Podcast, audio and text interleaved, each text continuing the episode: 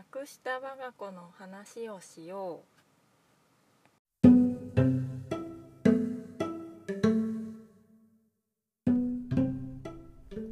皆さんこんにちは。木のおもちゃ作家ルミです。今日はしとしと雨が降っております。そんな雨の中から、えー、今日は第20回。今日の話をしよう。はいえっ、ー、と今日はですねちょっとあの私事の出来事があったのでちょっとご紹介したいなと思います。えっ、ー、と先日ねあ私あの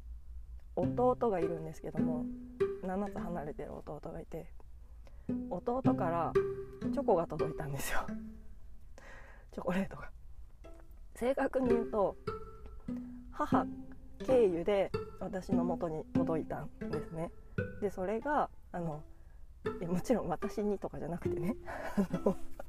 息子にって言って届いたっていう話でね。意味不明なんですけどあの母が「はいこれ」っつって K, K, K ってあの頭文字に K がつくので K って呼びますけど K になってって弟からっていう話で 渡されて。まあなんか唐突すぎて意味がわからない何なんですかっていう話なんですけどあのどうやらね弟あ弟あの治療家なんですけども治療院やってましてでそのまた遠い話なんですけど弟の患者さんのおばあちゃんおばあちゃんからのチョコなんですよ正確にはね。でもうおばあちゃんが K 君にって言って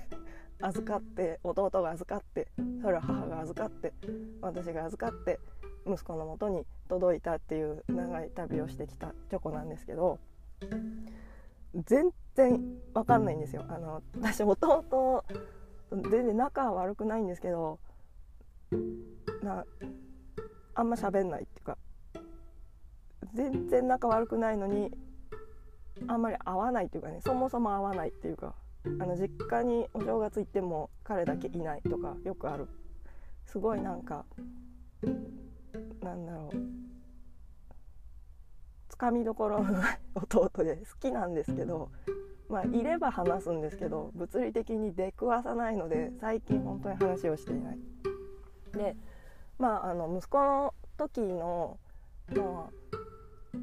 この間誕生日だったんでもう8年8年前になるんですけど息子の時はあの弟とも、まあ、よく会ってましてまああのそっと見守ってくれてて、まあ、ブログにも書いてあるんですけども入院中に弟からメールが来て周りの人に助けてもらいやっていうもう私のことを本当によく知ってんなこいつっていう図星のメッセージを突然送ってきてくれたりとか、まあ、あの入院中にお見舞いに来てくれたりとかしてあの息子のことはちゃんと知ってねじゃ抱っこもしてくれて知ってるんですけど、まあ、別にね、あの息子のことについて弟と語ることなんてないし、まあ、独身だったりとかして子供もいないし。で話をしたことなんてないんですけども。どうやら弟が息子の話をその患者さんのおばあちゃんにしたらしいんですね。でそのおばあちゃんが何か気にかけてくれてチョコレートを渡すってがチョコレートが旅をしてうちにやってきたっていうことなんですけど私はそのめちゃくちゃ嬉しかったんですよ。で何が嬉しいってそのおばあちゃんはもとより弟が気にかけてくれてる息子のことをね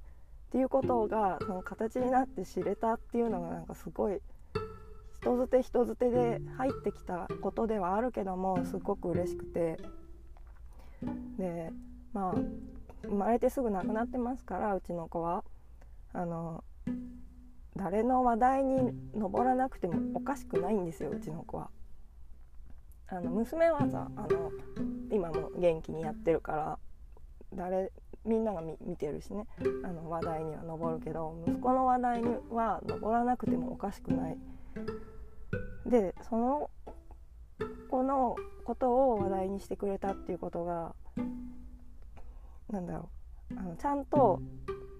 弟の私の弟の心の中に息子がいるんだなっていうことが分かれたことがすごく嬉しくて。であの私はやっぱ当時息子が誰の記憶にも残らない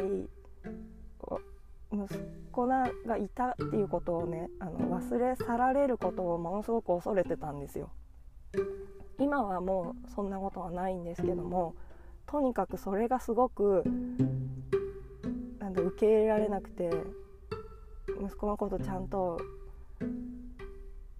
覚えてってほしいっていうかなんかそれをすごくね強く望んでたんですね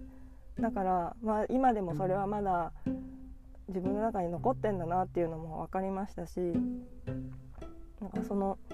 なんか弟がねちゃんと息子のこと受け止めててくれてそれを話題に出し出したっていうことは本当に彼の中に息子は生きてるんだなっていうのが知れたことがあの私すっごい嬉しくて誕生日プレゼントみたいだったんです息子へのねおじちゃんからのなんかなんかそんなことがあって息子を介してねあまたこういう気持ちになれるんだなっていうのを経験がありましたのでシェアさせていただきました。はい。今日はちょっと私事のお話だったんですけどもあのこうやってねあのちゃんとみんな見ててくれてるんだよっていうことをねあの